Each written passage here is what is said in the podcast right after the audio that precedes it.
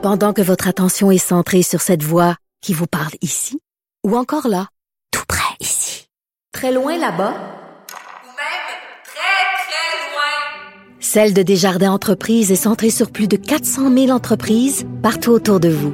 Depuis plus de 120 ans, nos équipes dédiées accompagnent les entrepreneurs d'ici à chaque étape pour qu'ils puissent rester centrés sur ce qui compte, la croissance de leur entreprise.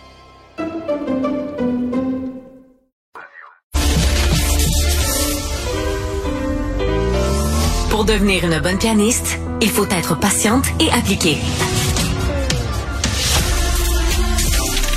Marie Montpetit, de la musique aux oreilles. C'est le moment de notre rencontre avec notre nutritionniste préférée, notre docteur en nutrition, Ah. Isabelle Huot. Salut Isabelle. Hey, allô, allô? Tu voulais euh, compléter, euh, Isabelle. Hier, on a parlé de, d'une- de la condition qui touche 20 des Canadiens. Euh, puis tu avais des conseils nutritionnels aussi que tu voulais ajouter sur euh, sur le. Oui. C'est ça. Voilà. Je te laisse. Salut. Ben oui, oui, je veux terminer la chronique d'hier parce que j'ai fait une revue de littérature sur la stéatose hépatique qu'on appelle le foie gras et j'avais mon top 6 là, de conseils nutritionnels. D'abord, ça s'appelle un foie gras, mais c'est pas le gras qu'il faut limiter, c'est essentiellement le sucre. Et dans les revues de littérature récentes, il y a entre autres le fructose. Et là, je pense aux boissons gazeuses qui contiennent du sirop de maïs à haute teneur en fructose. Bon, il y a eu beaucoup de littérature sur le sujet. Le fructose et tout ce qui est boisson sucrée serait vraiment à limiter. Deuxième conseil, donc de diminuer un petit peu les glucides. On a tendance euh, beaucoup au manger beaucoup de riz, beaucoup de pâtes, des portions qui sont vraiment démesurées. Euh, donc, euh, de diminuer les glucides au profit des protéines, donc d'avoir une légère réduction euh, glucidique, à peu près euh, 45% des calories au lieu de 55-60 des calories. Ça fait en sorte, par exemple, si on mange des pâtes, on pense à l'Italie, les pâtes, c'est comme en entrée, hein, une petite portion en entrée. C'est pas le grosse assiette de spaghetti bolognaise avec le pain à l'aise. Ça, on aurait vraiment trop de glucides dans l'assiette si on est, on a une atteinte hépatique. Autre conseil, il la littérature sur les, légumes souf- avec qui sont riches en composés soufrés, brocoli, choux, euh, ail, poireaux, oignons, très bénéfiques pour le foie également. Euh, j'ai aussi trouvé de, de les résidus de, de pesticides sont des perturbateurs métaboliques.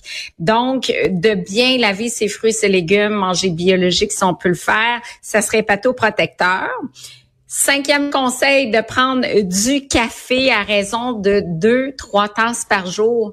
Euh, le café, étonnamment, a eu mauvaise presse, mais euh, on ne sait pas si c'est les, les, les composantes actives dans le café ou euh, la caféine en soi, mais c'est protecteur pour le foie. On parle de deux à trois tasses de café par jour.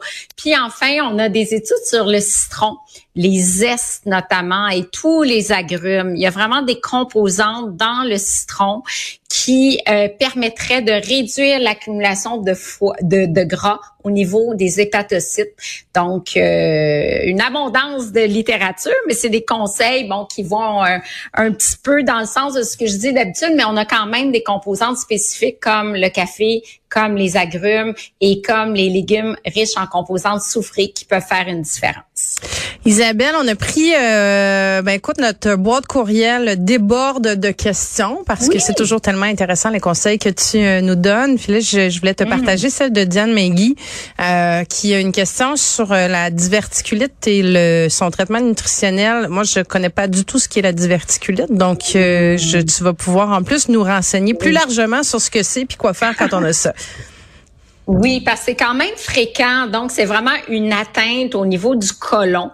Au niveau des parois du côlon, il va y avoir comme des petites poches qui sont qui vont se former et c'est ce qu'on appelle la diverticulose. Donc il y a comme des petites poches où on va avoir souvent des résidus d'aliments qui restent pris dans ces poches là et euh, c'est souvent symptomatique si c'est une diverticulose. Mais à partir du moment où on rentre dans une poussée aiguë, on appelle diverticulite. À chaque fois qu'on pense à it, on pense à inflammation. Donc là, les résidus d'aliments qui vont se trouver dans les petites poches vont, il va y avoir de l'inflammation, il va avoir une infection. Souvent, on va devoir euh, prendre des, des, antibiotiques. Il y a souvent des douleurs abdominales. Euh, si la diverticulose est asymptomatique au niveau de la diverticulite, on a souvent des douleurs.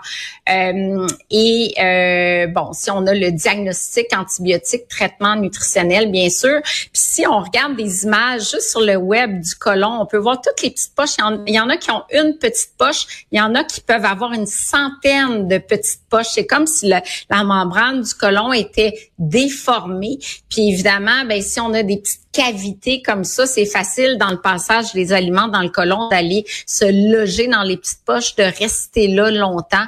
Et ça peut créer de l'infection, ça peut même créer, euh, il peut avoir une rupture, ça peut être une septicémie, ça peut être une péritonite. Donc, il y a quand même des complications. Puis, euh, c'est quelque chose, moi, en tout cas, j'en avais jamais entendu parler. Là, je sais pas au niveau, est-ce que c'est quelque chose qui est très, euh, très répandu? Hum. Ben, on parle d'à peu près 130 000 euh, Canadiens, mais c'est surtout les personnes âgées. Si, si, je pense aux personnes de 80 ans et plus, la moitié d'entre elles ont des diverticuloses. Bon, ça peut être une, ça peut être une cinquantaine. Et il y a à peu près 10 à 25% des cas de diverticulose qui font euh, se transformer en diverticulite. Donc, euh, diverticulite, évidemment, c'est plus sérieux et c'est pour ça que la question de Diane arrive à point parce que ça prend un traitement outre l'antibiotique, un traitement nutritionnel. Là. Puis le traitement nutritionnel, j'imagine dont tu vas nous parler et comment ça peut être euh, comment ça peut être justement contrôlé ou euh, en tout cas à tout le moins euh, diminuer un peu les effets? Oui. Ben, le traitement, quand on est en phase aiguë, là, c'est vraiment l'inverse de tout ce que je recommande toujours. Il faut adopter une diète liquide très, très faible en résidus, c'est-à-dire un régime alimentaire qui va apporter 10, 20 grammes de fibres alimentaires par jour. Ben 20 même c'est trop, je dirais 10 à 15 grammes. Du riz blanc, des bananes, euh, pas trop de fruits euh, avec la pleure. Donc on enlève la pleure. On prend vraiment du, du pain blanc, des céréales raffinées, et, on est vraiment dans un régime qui va permettre de guérir l'inflammation. Et ça, c'est vraiment durant la phase aiguë de la maladie. Après ça, si on veut prévenir les récidives, parce qu'il y a quand même 8% des gens qui vont avoir une récidive dans l'année, ben si on veut prévenir les récidives, le, message nutritionnel a changé au cours des années. Quand j'ai fait mon bac euh, il y a 30 ans, c'était vraiment autre chose. Aujourd'hui, on sait qu'on doit adopter une alimentation qui est très riche en fibres, donc 25-30 grammes de fibres par jour pour un meilleur passage des aliments dans le côlon, pour moins de constipation, donc une meilleure fluidité, un meilleur transit intestinal pour réduire les récidives et euh, une alimentation riche en fibres, mais aussi riche en eau parce qu'on doit boire suffisamment pour faciliter le passage et adopter des probiotiques comme tu le fais avec ton yogourt. J'ai vu euh, ton, ton, choix de yogourt probiotique. Donc, adopter euh, des probiotiques au quotidien qui, notamment des, des souches de bactéries comme Lactobacillus casei qui vont faciliter également le passage des sels dans le côlon puis faire, faire en sorte qu'il y a un meilleur transit et il y a moins d'aliments ou de résidus de sel qui vont aller se loger là, dans les petites poches, là, dans les petites diverticules. Là. Puis, euh, j'ai oublié de dire aussi, Marie, que les aliments qu'on on dit avant de pas prendre, comme le maïs, les petites graines, on dit, ah, mange surtout pas ça. Je me souviens, ma mère qui a fait une diverticulite, ah, mange surtout pas de graines, ça va se loger dans la petite poche. C'est plus le cas maintenant. Le maïs, les petites graines, on dit au contraire, c'est des aliments qui sont riches en fibres. On peut très bien les intégrer dans notre régime alimentaire quotidien. Puis est-ce que justement, tu sais, euh, quand tu dis, euh, quand tu parles de l'importance d'ajouter des fibres, euh, ça, ça ressemble, tu peux-tu nous dire à peu près ça ressemble à quoi en termes de besoins? Oui, parce que j'ai fait une journée type parce qu'à chaque fois que je disais à mes clients quand je faisais de la clinique que euh, une alimentation euh, riche en fibres, c'était pas si compliqué que ça, ils disaient ben non, jamais je vais atteindre un 25 grammes. Je vais vous donner vite vite en rafale une journée type qui rencontre les besoins en fibres. Donc le matin, trois quarts de tasse de gruyot avec une demi-tasse de bleuet. Déjà le matin, on a près de 6 grammes de fibres. En collation le matin, un quart de tasse de noix de Grenoble et une pomme. Ben j'ai déjà un 6 grammes de fibres Pour le midi, du quinoa, euh, trois quarts de tasse également, et à peu près une tasse de légumes, un autre 6 grammes de fibres. L'après-midi, au lieu de prendre un yogourt grec, ben, je vais rajouter des fraises, les fraises de saison d'ailleurs, ben là, je vais m'ajouter des fibres. Donc, j'ai mon yogourt qui a zéro fibre parce que les fibres sont incluses, les fibres en fait dans les fruits, les légumes, les grains entiers, les noix, les graines. Donc, je vais m'ajouter des fruits, j'ajoute des fibres. Et le soir, ben, trois quarts de tasse de pois. C'est certain que les légumineuses, c'est très riche en fibres. Trois quarts de tasse de bulgur ou un autre grain céréalier, une tasse de légumes et j'atteins également mon objectif. Donc, c'est pas compliqué.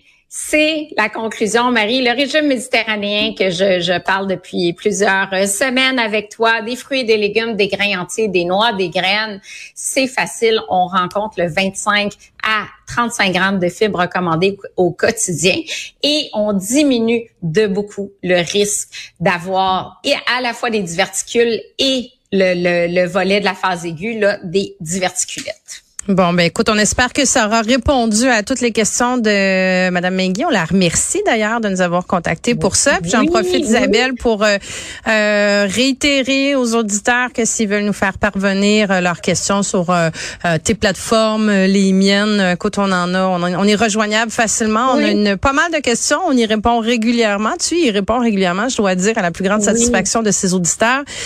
Isabelle Huot, docteur en nutrition. Merci. Merci Marie, à bientôt.